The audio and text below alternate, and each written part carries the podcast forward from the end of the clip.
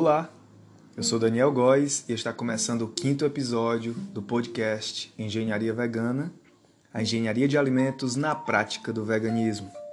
Todos nós já percebemos que nas últimas décadas a culinária japonesa se popularizou bastante no mundo inteiro.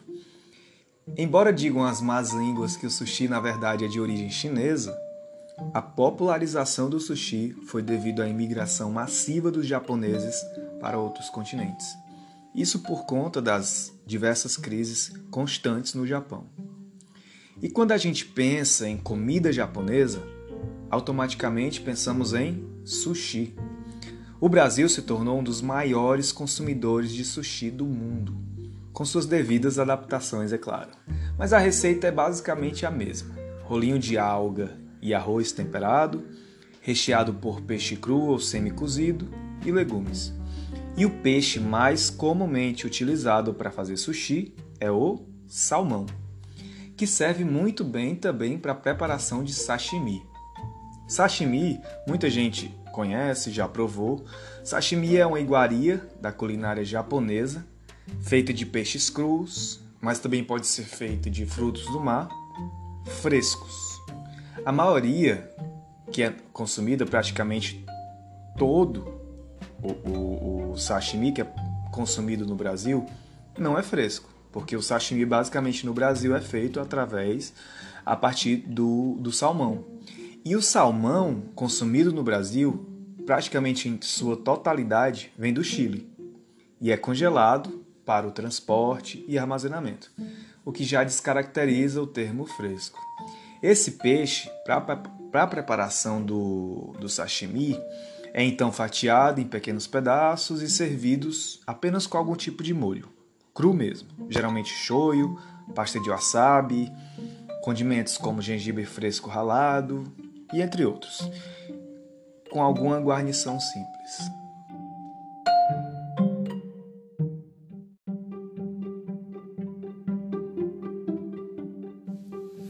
E é exatamente a esse peixe que eu quero dar um destaque nesse episódio: o salmão esse peixe tão querido pelos brasileiros na culinária japonesa à brasileira. O salmão é um peixe procedente dos rios e mares da Europa. Tem uma carne de coloração rosa, que atrai visivelmente os consumidores.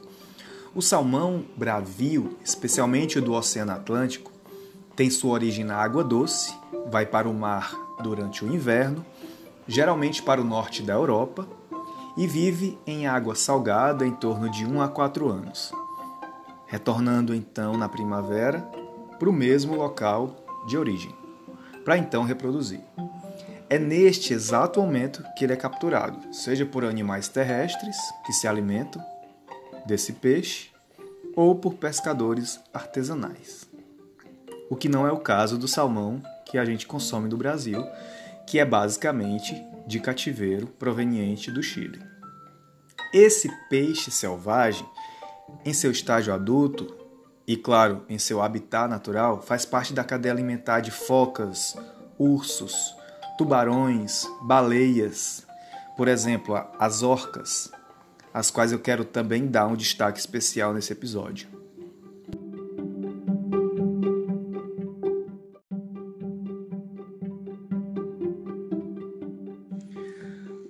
A popularização do salmão no Brasil ao longo dos últimos anos se deu ao aumento da criação do peixe no Chile. Em 2006, para vocês terem ideia, o Brasil importava do Chile 10 mil toneladas.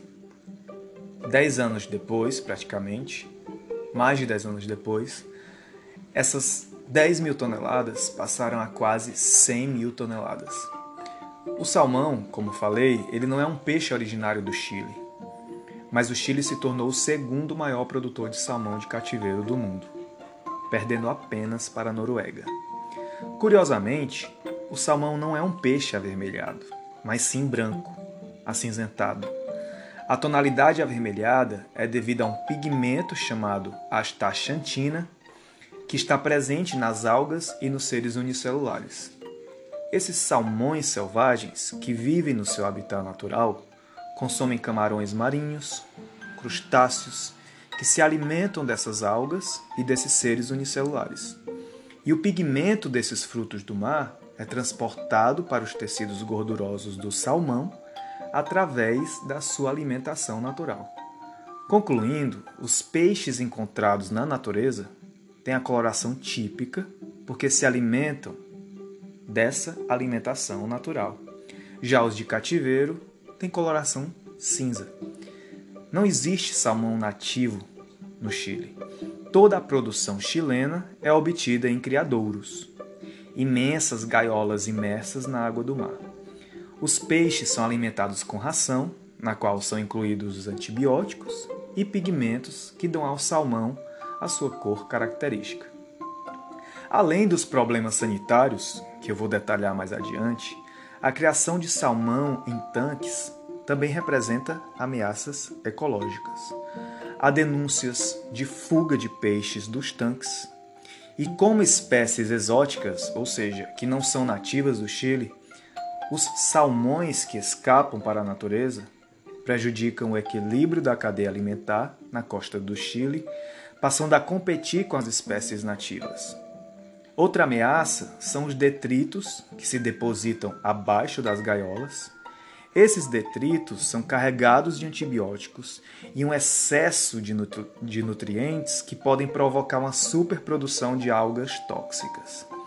O fósforo e nitrogênio, que a urina de tantos salmões juntos possuem, atuam como fertilizantes para as algas e geram o desenvolvimento de algas tóxicas, como as ondas vermelhas.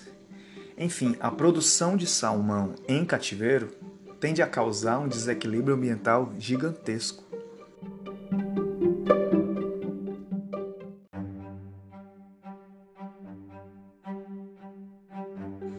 Como eu falei no início do episódio, o salmão em seu estágio adulto serve de alimento para focas, ursos, tubarões, baleias, sendo essencial para a cadeia alimentar desses animais.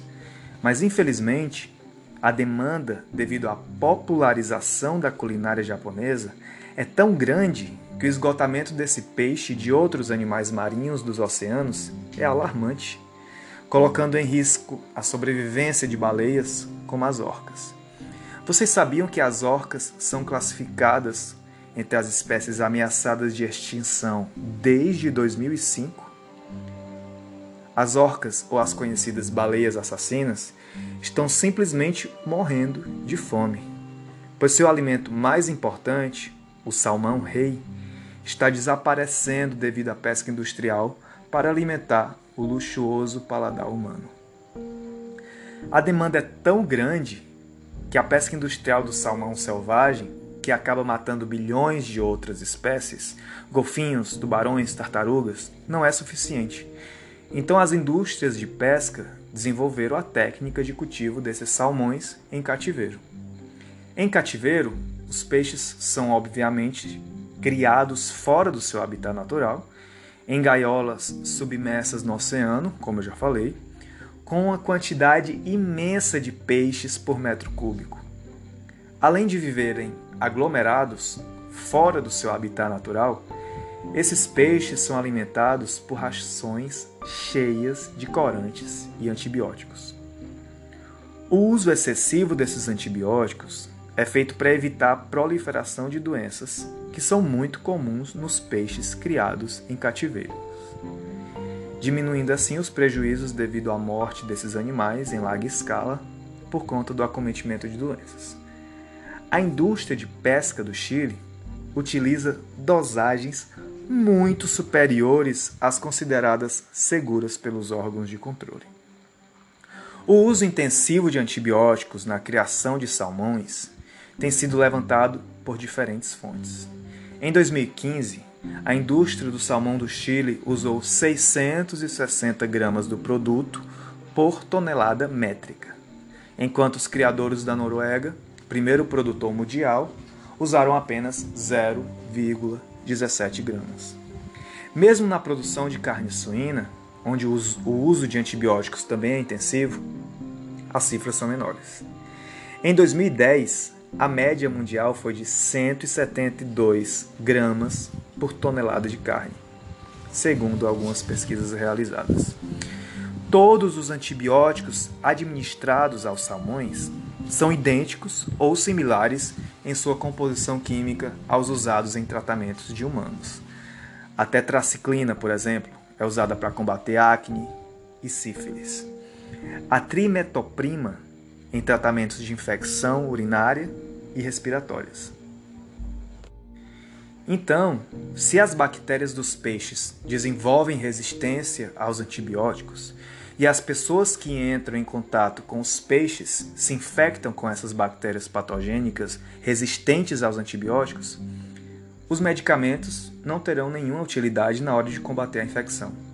O uso excessivo de antibióticos permite que as bactérias se adaptem, tornem-se mais resistentes aos medicamentos um estudo de 2012 em fazendas de salmão revelou que 81% das bactérias encontradas nas amostras de sedimento eram resistentes a pelo menos um medicamento, um antibiótico, enquanto que 9% delas eram resistentes a todos os antibióticos analisados pelos pesquisadores.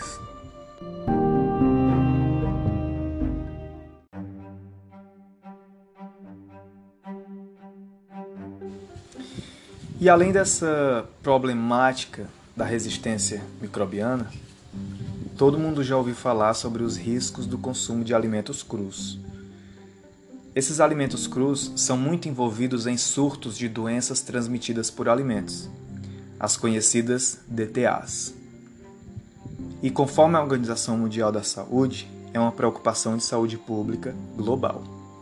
E ainda segundo o Ministério da Saúde do Brasil, dados brasileiros indicam 700 surtos de DTA por ano, envolvendo 13 mil pessoas e 10 mortes, como as infecções causadas pelas bactérias Salmonella, Staphylococcus aureus, Escherichia coli, dentre outras. Uma a cada 10 pessoas adoece devido aos DTAs. E o peixe cru, em si, tem um agravante, e se chama a tênia do peixe. Acho que todo mundo já ouviu falar em tênia, um verme que se hospeda no intestino do ser humano através do consumo de carnes contaminadas cruas ou mal cozidas, seja suína ou bovina. Mas o verme encontrado na carne crua de peixes não é diferente. Ele pode chegar até 10 metros de comprimento. Em casos graves, pode causar obstrução do intestino, sendo necessária a sua remoção cirúrgica, causando vários danos ao ser humano podendo até mesmo levar à morte. Essa tênia do peixe, na verdade, se chama Diphlobotryum latum. E o cozimento completo de peixes de água doce, né, temperatura interna superior a 63 graus, ou congelamento nas temperaturas recomendadas, pode matar as tênias do peixe. Então, basicamente, não é um grande perigo, contanto que sejam tomadas as medidas adequadamente. O maior risco no consumo de peixes, incluindo salmão cru, são as infecções por bactérias, como as que eu já citei, que são capazes de causar doenças, causando desde sintomas leves como diarreia, dor de cabeça, a vômitos, febre, queda de cabelo e até mesmo podendo levar à morte.